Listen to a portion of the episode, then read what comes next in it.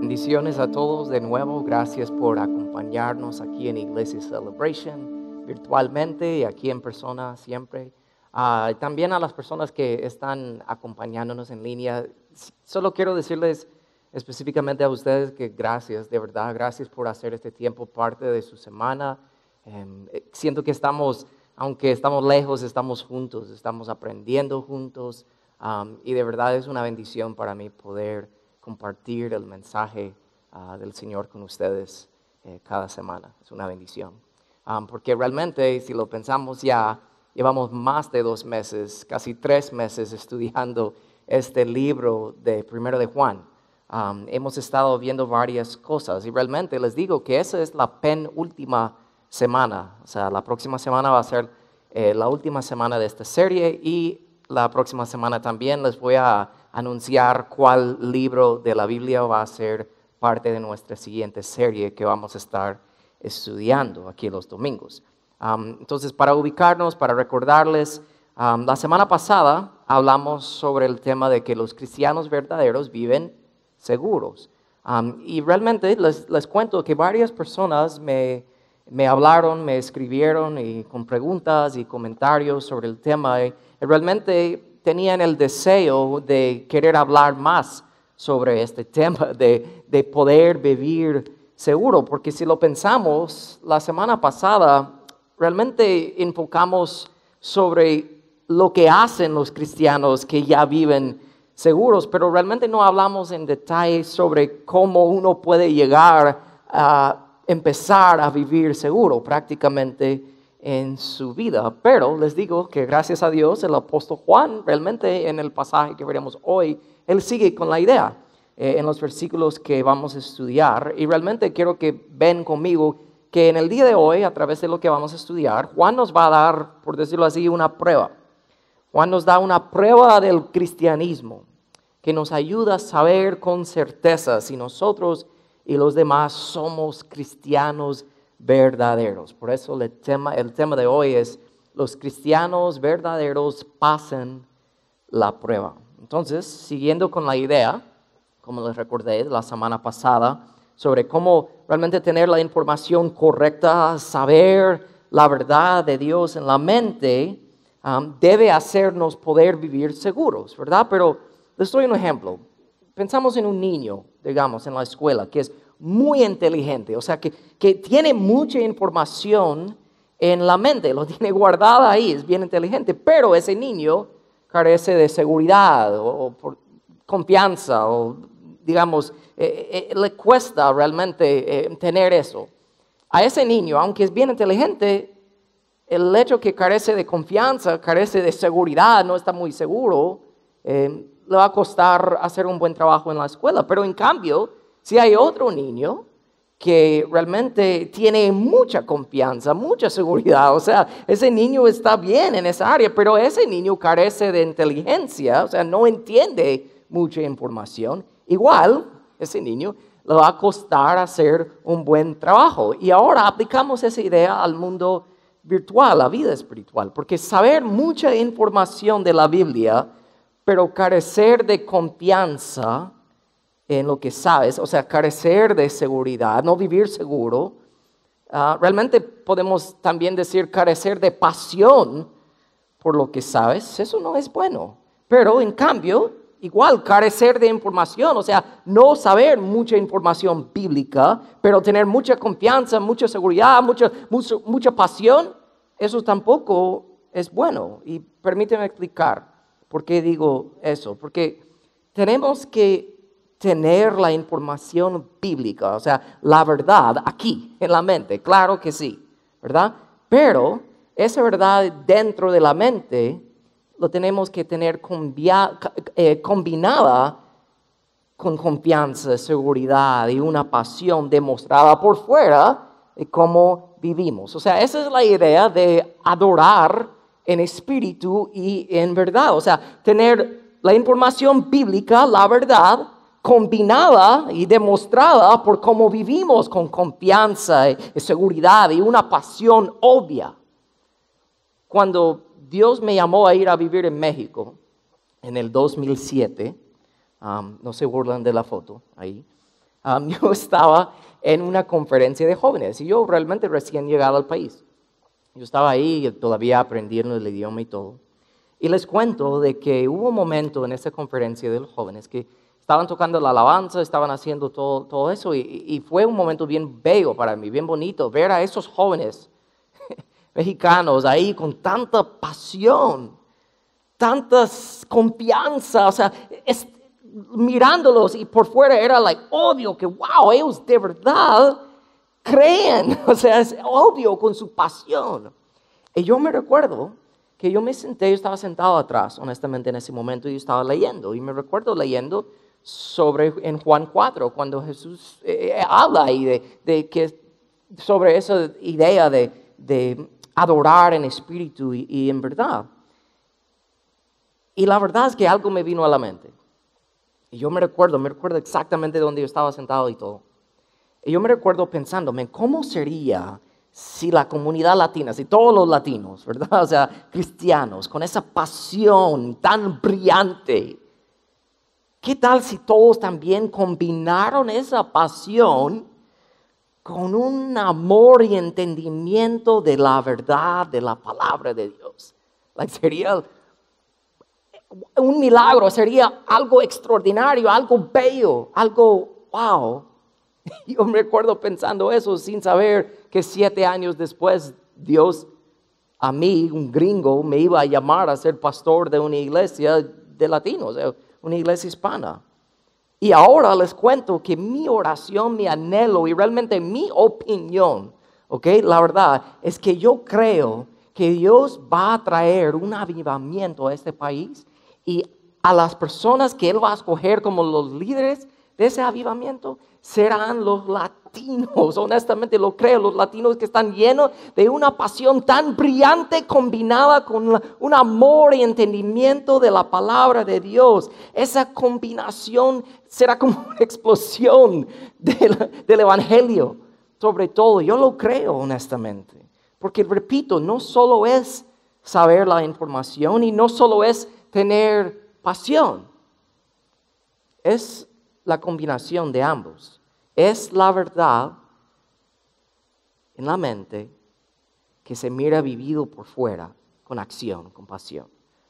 Entonces hoy les cuento esto porque hoy vamos a ver seis puntos realmente donde Juan extiende esa idea de lo que hablamos la semana pasada. Pero vamos a desempacar primero de Juan 4, 13 hasta el primero de Juan eh, capítulo 5, versículo 5. Y como les dije al principio, realmente esto va a ser una prueba, una prueba para saber si uno es cristiano verdadero, honestamente. Y entonces cada uno de nosotros, como siempre hablamos aquí, tenemos que examinar a nosotros mismos. Cada uno escuchando este mensaje, debemos ir pensando, evaluando a nosotros mismos con cada punto que tocamos porque vamos a ver claramente en cada versículo que cada, y cada punto que tocamos aquí, que hay una verdad combinada con una acción. O sea, solo, eh, no solo es una verdad o acción, es ambos. La verdad nos llena de pasión de actuar. No solo es la verdad solita ahí o pasión solita aquí, es una combinación. Y eso es lo que vamos a ver hoy. Los cristianos verdaderos, primero vemos que ellos pasan la prueba del cambio. La, la primera prueba que vamos a tocar. Versículo 13 dice, y Dios nos ha dado su Espíritu como prueba de que vivimos en Él y Él en nosotros. O sea, la verdad es que Dios nos ha dado su Espíritu. Y la acción es que vamos a vivir, Él vive en nosotros, vivimos en Él. Va a ser obvio, ¿verdad? Y la idea aquí es que tenemos que captar que cuando aceptamos a Jesús como nuestro Salvador y Señor, somos sellados con el Espíritu Santo. Pablo dijo en Efesios 1:13, cuando oyeron el mensaje de la verdad, el, Evangelio que les trajo la salvación y lo creyeron, fueron marcados con el sello que es el Espíritu Santo prometido. ¿Por qué digo que eso es la prueba del cambio? Les voy a explicar por qué. Porque muchos han oído el Evangelio aunque hay personas que no también, ¿verdad? Pero muchos han oído el Evangelio, pero la clave aquí es, no lo han creído. lo han oído, pero no lo han creído. Porque creer no solo es pensar, ¿verdad? Lo hemos hablado aquí bastante. Creer significa depender, confiar y seguir completamente eh, a quien yo creo, ¿verdad? En que he puesto mi confianza completo. Piensa en las palabras de Charles Spurgeon, pensando en esa idea de creer, que no solo es pensar. Él dijo una vez que las personas que conozco, incluidos los criminales que visito en las prisiones, me dicen que creen que la Biblia es la verdad, pero la gran mayoría nunca han hecho un compromiso personal con Jesucristo. Para ellos, creer no es un verbo activo. Les digo, mucha gente cree, pero no bíblicamente. Ellos piensan que Jesucristo realmente existe. O sea, ellos te van a decir que lo creen, hasta te van a decir que creen que Jesús es el Hijo de Dios. Pero si esa creencia termina ahí, no es una creencia completa, realmente no es una creencia bíblica. Es solo aceptar un hecho. Y por amor les digo hoy que la Biblia nos dice que hasta los demonios han aceptado ese hecho. Ellos creen en Jesús, ellos creen que Jesús es el Hijo de Dios, pero siguen siendo demonios. O sea, Capten eso conmigo hoy. Sin oír y sin creer el Evangelio, la clave es esto. Uno no puede recibir al Espíritu Santo y sin el Espíritu Santo no hay cambio real. Imposible. En tus propias fuerzas tú no puedes. Sin el Espíritu Santo. Pablo dijo en Romanos 8:9 los que no tienen al Espíritu de Cristo en ellos, hablando del Espíritu Santo, de ninguna manera pertenecen a Él. Suena fuerte eso.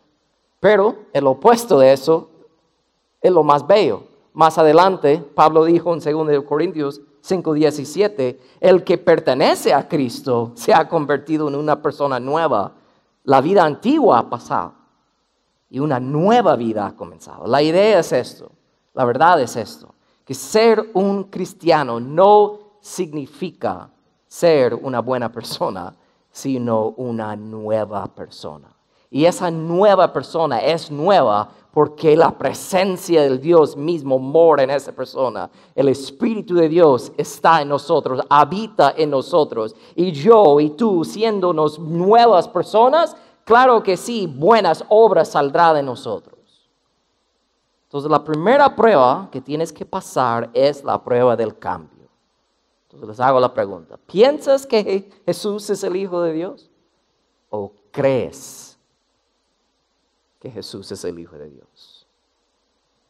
De ahí vemos que los cristianos verdaderos pasan la prueba de compartir Siguientes dos versículos, 14 y 15, dicen, hemos visto con nuestros propios ojos y ahora damos testimonio de que el Padre envió a su Hijo para que fuera el Salvador del mundo.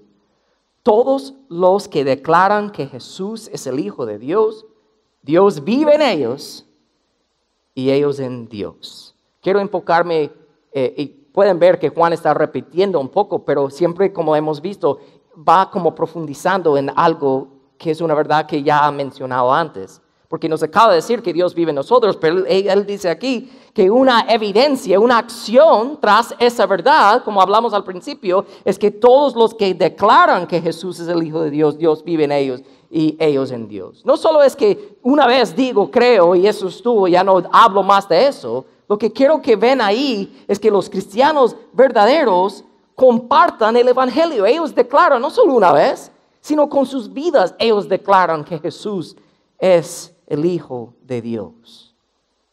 Y les doy un ejemplo para que captemos la importancia que es pasar la prueba de compartir. Hay un señor que se llama Penn, así es conocido. Em, él tiene un show realmente en Las Vegas, ah, en el estado de Nevada, con un amigo, realmente donde ellos hacen magia. Y en una entrevista con este señor, él estaba compartiendo una historia. La cosa es que Penn es un ateo, abiertamente ateo, ¿verdad? No cree que ningún Dios existe, no cree en nada, ¿verdad? Y él estaba haciendo una entrevista y él cuenta en la entrevista que después de uno de sus eh, shows ahí de magia, un señor le acercó y le dijo, disculpa, eh, Penn, te trajo algo, te, traje algo y, aquí está, um, es esto. Y el hombre le enseñó una pequeña Biblia, ¿verdad? Era uno de esos nuevos testamentos de los gediones que, muchos comparten.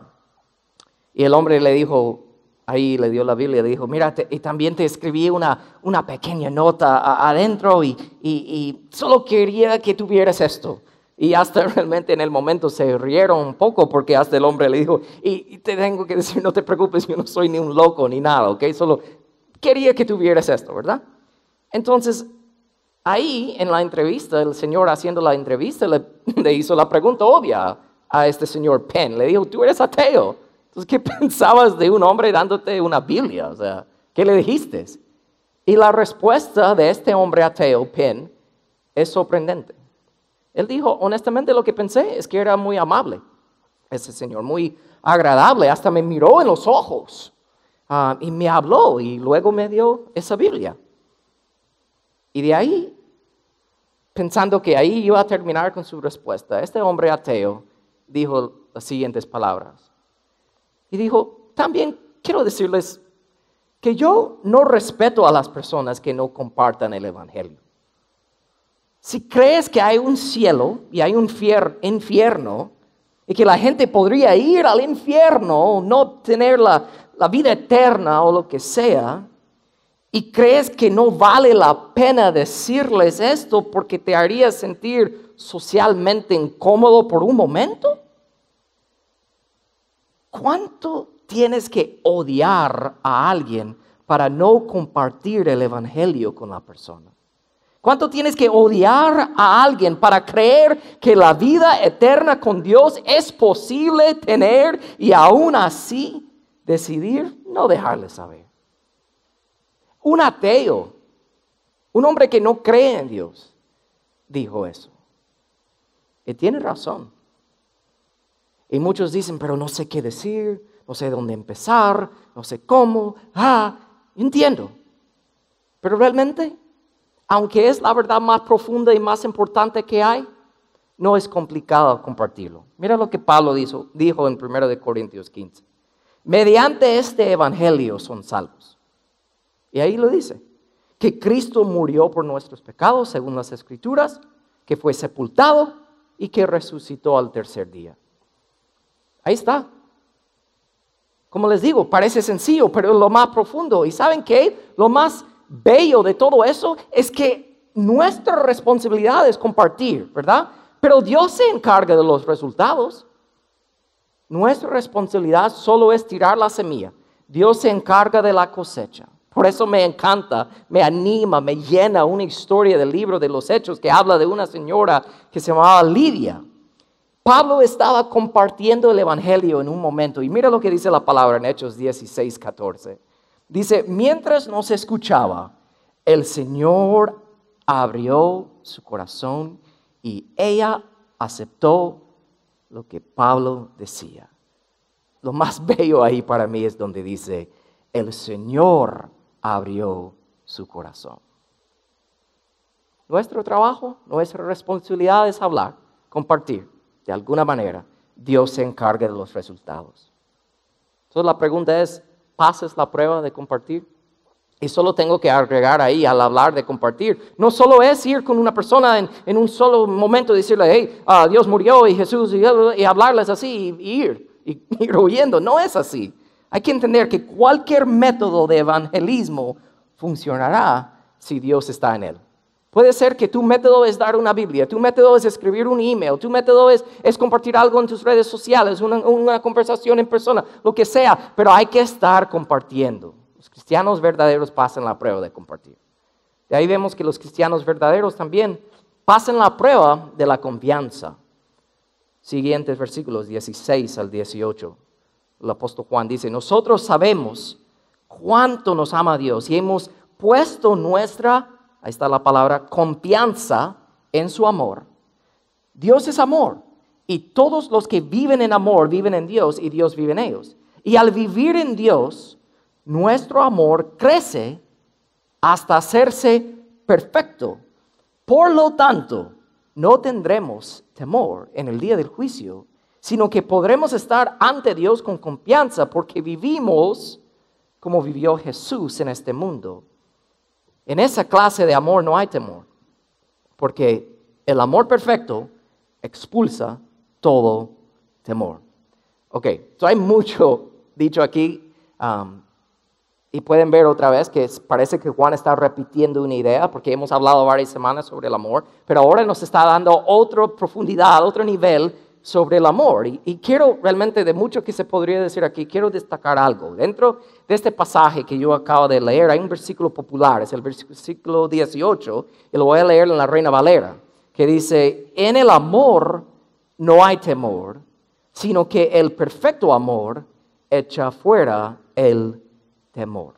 Okay, este versículo es bien popular, um, tan popular y, y realmente puede parecer como una buena frase, una frase bonita, si la leemos o lo compartimos, pero la cosa es, si la leemos o lo compartimos fuera de su contexto, realmente, por decirlo así, puede hacer un daño en vez de ayudar. Permíteme explicar, no estoy diciendo que la palabra de Dios hace daño a nosotros, sino de entenderlo mal puede causar mucha confusión. Y lo voy a explicar. Porque, y lo explico así. Piensa en el momento que nace un bebé. ¿Verdad? ¿Pueden pensar en ese momento? Ok. ¿Cuál es el sonido que todo el mundo quiere escuchar cuando sale el bebé? Llanto, ¿no? O sea, todos queremos escuchar al bebé llorar. Pero, y aquí solo para realmente ah, entender este punto que voy a hacer al hablar de ese versículo 18, hago esta pregunta. ¿Cuál es la razón por la que el bebé llora? O sea, ¿cuál es la raíz? ¿Cuál es la razón principal de por qué está llorando? Si la analizamos por un momento, realmente es por el temor, el miedo que le hace al bebé llorar. Porque está pensando, like, de repente, like, ¿qué, es, ¿qué es esta luz? todo está brillante, ah, o sea, ¿qué es toda esta bulla? Todo se escucha diferente. ¿Quién, está metiendo su dedo en mi boca? ¿Quién me está pegando? O sea, está pensando, su mundo cambia en ese momento y le da miedo y llora. ¿Ok? Digo eso porque es importante entender que si lo entendemos de esa manera, la primera emoción experimentada en la vida es el temor. Es la emoción más primitiva, por decirlo así. Y, digo eso porque no estoy diciendo que eso sea malo, y permíteme explicar.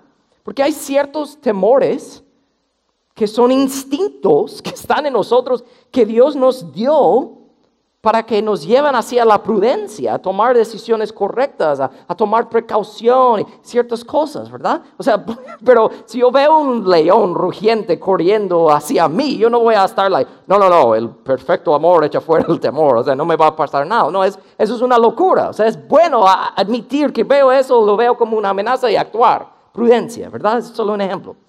Pero la idea de este perfecto amor y, y echa fuera todo el temor, explico que no es bueno contarle fuera de su contexto por la siguiente razón. Yo por muchos años, antes de ser cristiano, cristiano y antes de entregar mi vida a Dios, e incluso realmente por un buen tiempo, realmente después de convertirme en cristiano y estar estudiando la palabra y todo, yo entendía este versículo de decirme, si yo tengo temor, ¿será que no amo a Dios lo suficiente?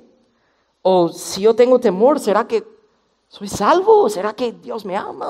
y, como pensándolo así me, afectaba negativamente.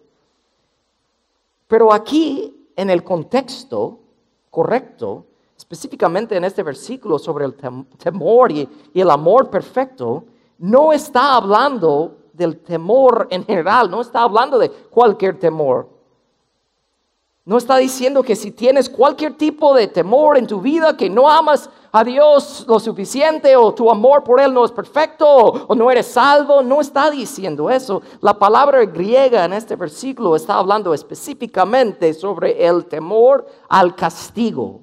Del, amor, del temor de específicamente ser juzgado por Dios, castigado y enviado al infierno. De eso está hablando ahí en ese versículo.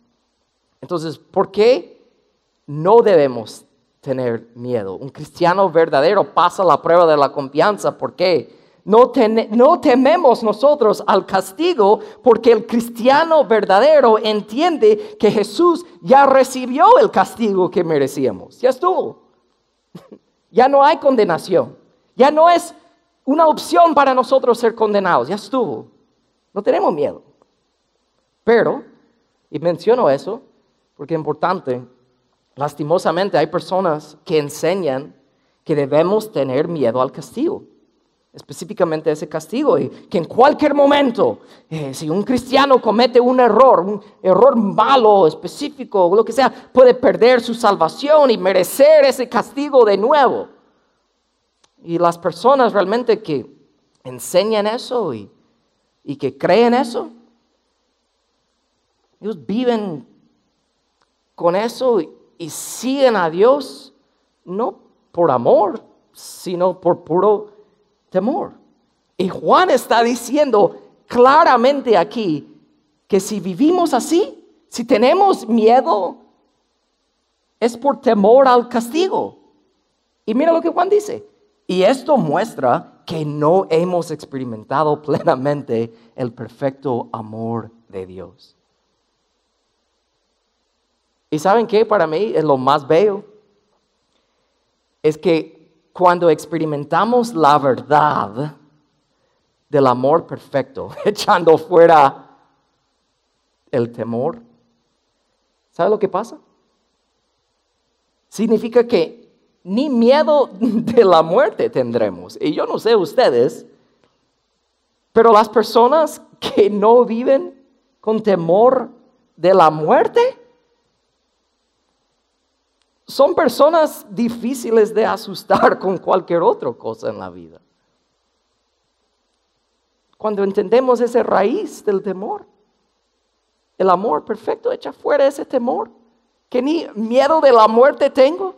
Si yo vivo así, hasta las otras cosas en la vida que nos pueden dar miedo, poco a poco, se van huyendo también, se van yendo, porque yo voy avanzando en eso pasamos la prueba de la confianza. Y de ahí vemos que los cristianos verdaderos pasan la prueba del amor. Otra vez, del amor. Pero vemos lo que estos tres versículos dicen, 19 al 21.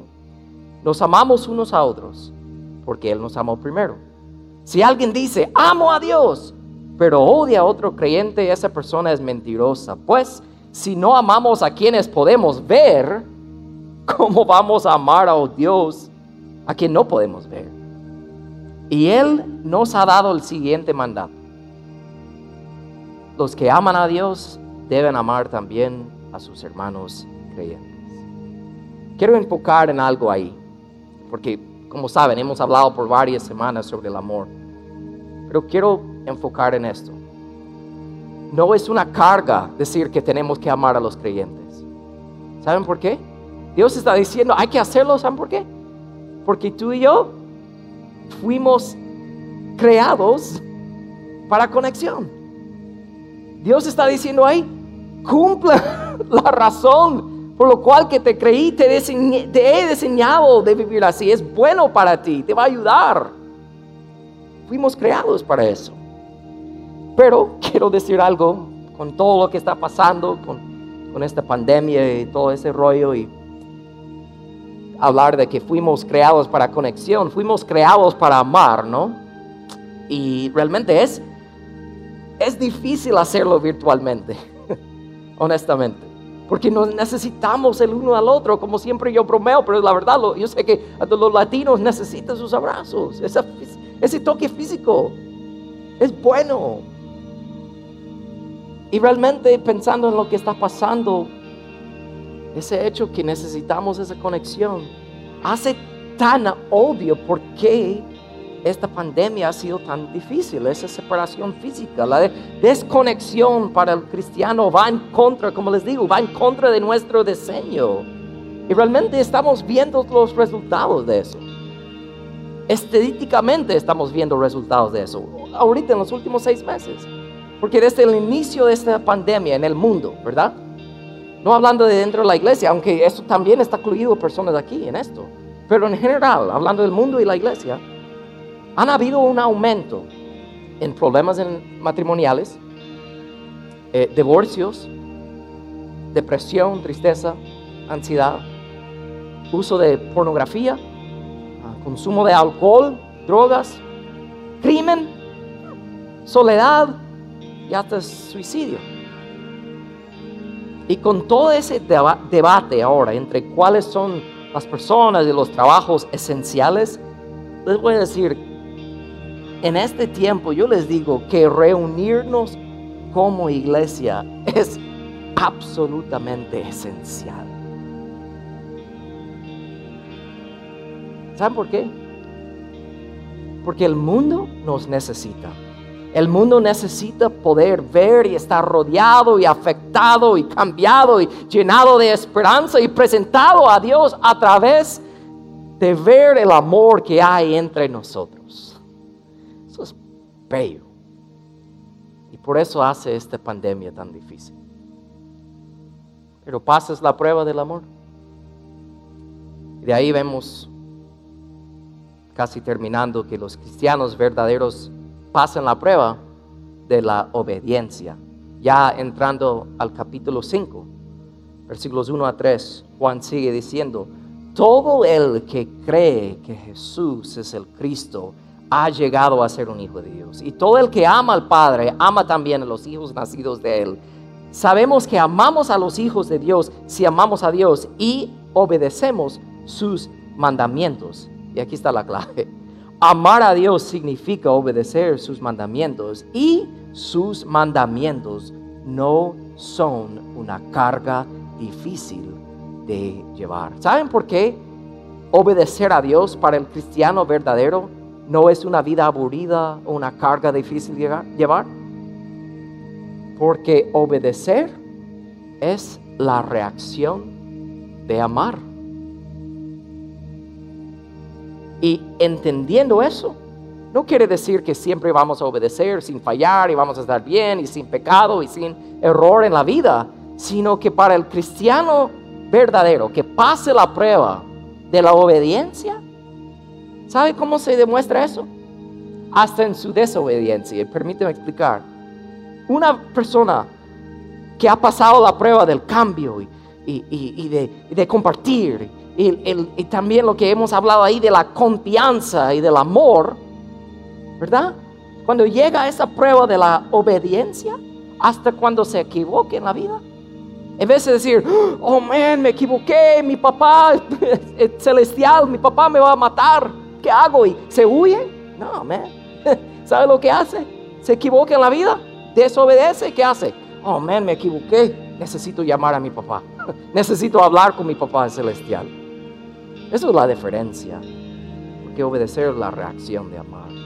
Incluso cuando fallamos, sabemos que Él nos ama y lo amamos a Él. Y no se rompe la relación, sino nos levantamos y seguimos adelante. De ahí, por último, vemos que los cristianos verdaderos pasen la prueba de la victoria. Versículos 4 y 5. Los últimos versículos que veremos hoy.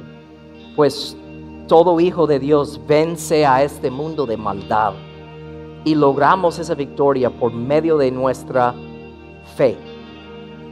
¿Y quién puede ganar esta batalla contra el mundo? Únicamente los que creen que Jesús es el Hijo de Dios. ¿Saben por qué me encanta ese versículo?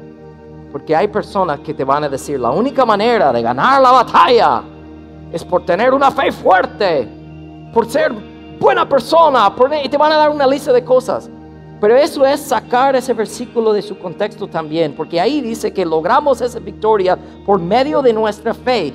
Y de ahí dice que quienes pueden ganar únicamente los que creen que Jesús es el Hijo de Dios. El punto es, no es la fuerza de tu fe que te salva, no es la fuerza de tu fe que te da victoria, sino es el objeto de tu fe, es en quien has puesto tu fe. Jesús, Él es el que hace todo.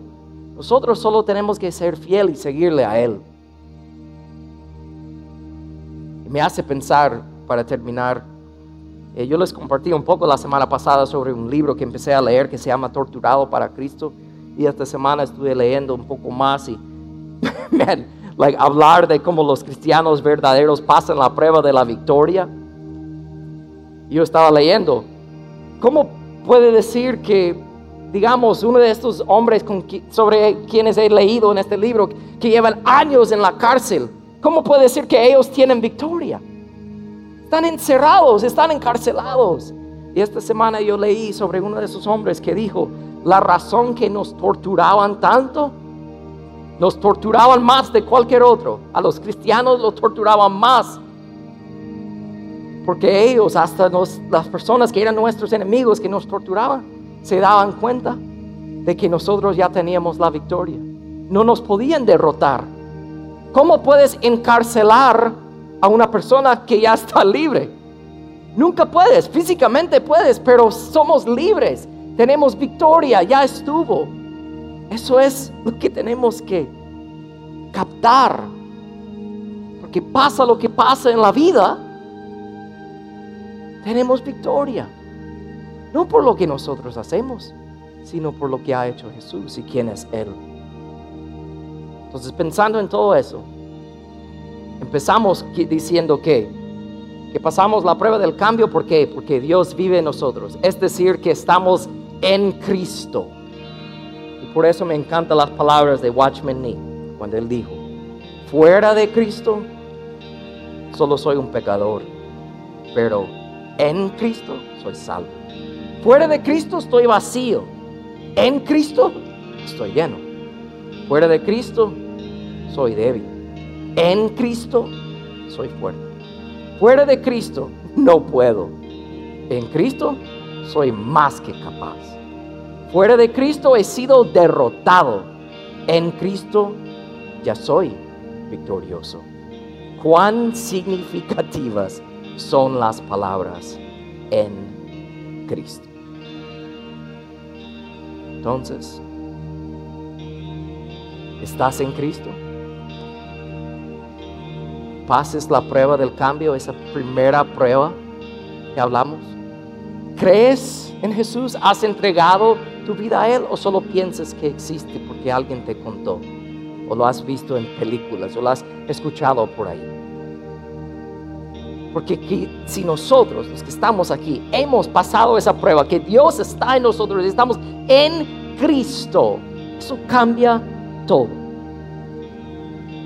Entonces, como les digo, les dije al, principio, hoy era como una prueba, una evaluación de seis áreas. Entonces les pregunto, ¿pasen la prueba del cambio? ¿Pasen la prueba de compartir? ¿Pasen la prueba de la confianza? La confianza en el amor de Dios por ti. Pasen la prueba del amor. El amor entre otras personas que tú les das pases la prueba de la obediencia y pases la prueba de la victoria. ¿Qué te está diciendo Dios a través de su palabra en el día de hoy? Su palabra nunca regresa vacía, siempre nos lleva a hacer algo y hasta tomar decisiones. Y puede ser que llevas semanas, lleves días, lleves años escuchando la palabra de Dios y sientes que nunca has tomado una decisión, te voy a decir que sí has tomado una decisión. Has tomado una decisión de no tomar una decisión. Puede ser que hoy eso cambie.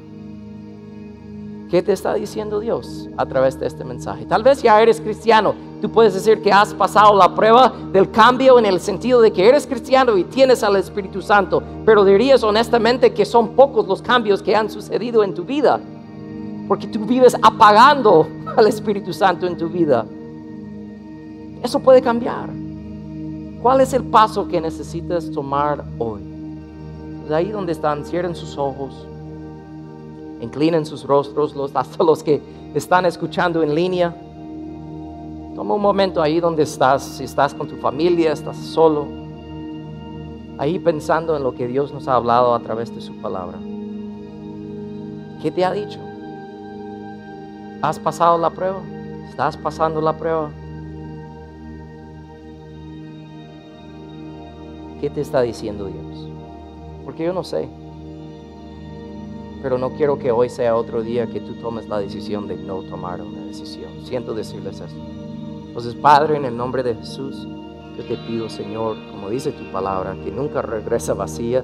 Yo te pido, Señor, si hay alguien que está escuchando en línea este mensaje, que está aquí en el día de hoy y diría honestamente que no puede pasar esa prueba, la primera prueba del cambio, porque no ha entregado su vida a ti. Yo te pido, Padre, que lo inquietes tanto, que haces lo que hiciste con Lidia, Señor, de abrir su corazón para entender el mensaje, Señor, que se está compartiendo. Te pido por eso. Y de ahí, Padre, yo te pido por las personas que están aquí, los cristianos, Señor. Tal vez eh, fueron eh, enfrentados con la verdad sobre compartir y tal vez dirían, me, falta en esa área. En vez de sentirse mal, deben acercarse más a ti, pasar más tiempo contigo, porque compartimos de quien amamos y cuando compartimos tiempo contigo, te amamos más y cuando te amamos más, vamos a hablar naturalmente de ti más y compartir. Yo te pido por eso, Señor. Te pido por las personas que luchen de entender la profundidad de cuánto los amas, Señor. Y tal vez ellos al hablar de vivir con miedo del castigo, escucharon hoy que eso no tiene que ser algo que, con que ellos luchen en la vida. Si te conocen y tú los conoces a ellos, si, si son hijos tuyos, no tienen que tener miedo al castigo. Yo te pido por esas cosas hoy. Te pido, Padre, que nos ayudas a todos, me incluyo en esto, de, de, pasar la prueba del amor entre nosotros como hermanos, de la obediencia, y que todos captemos, Señor, que la victoria ha sido ganada y nosotros podemos pasar la prueba de la victoria porque tú ya has ganado la victoria. Gracias por eso, Señor. Te pido, Señor, que hoy sea una palabra que nos lleva a tomar acción, como decimos al principio. No solo de guardar esta verdad en nuestra mente, sino combinar la verdad con acción, con pasión, con seguridad, con confianza, para que el mundo sepa quién eres tú. Te lo pido en nombre de Jesucristo. Amén y amén.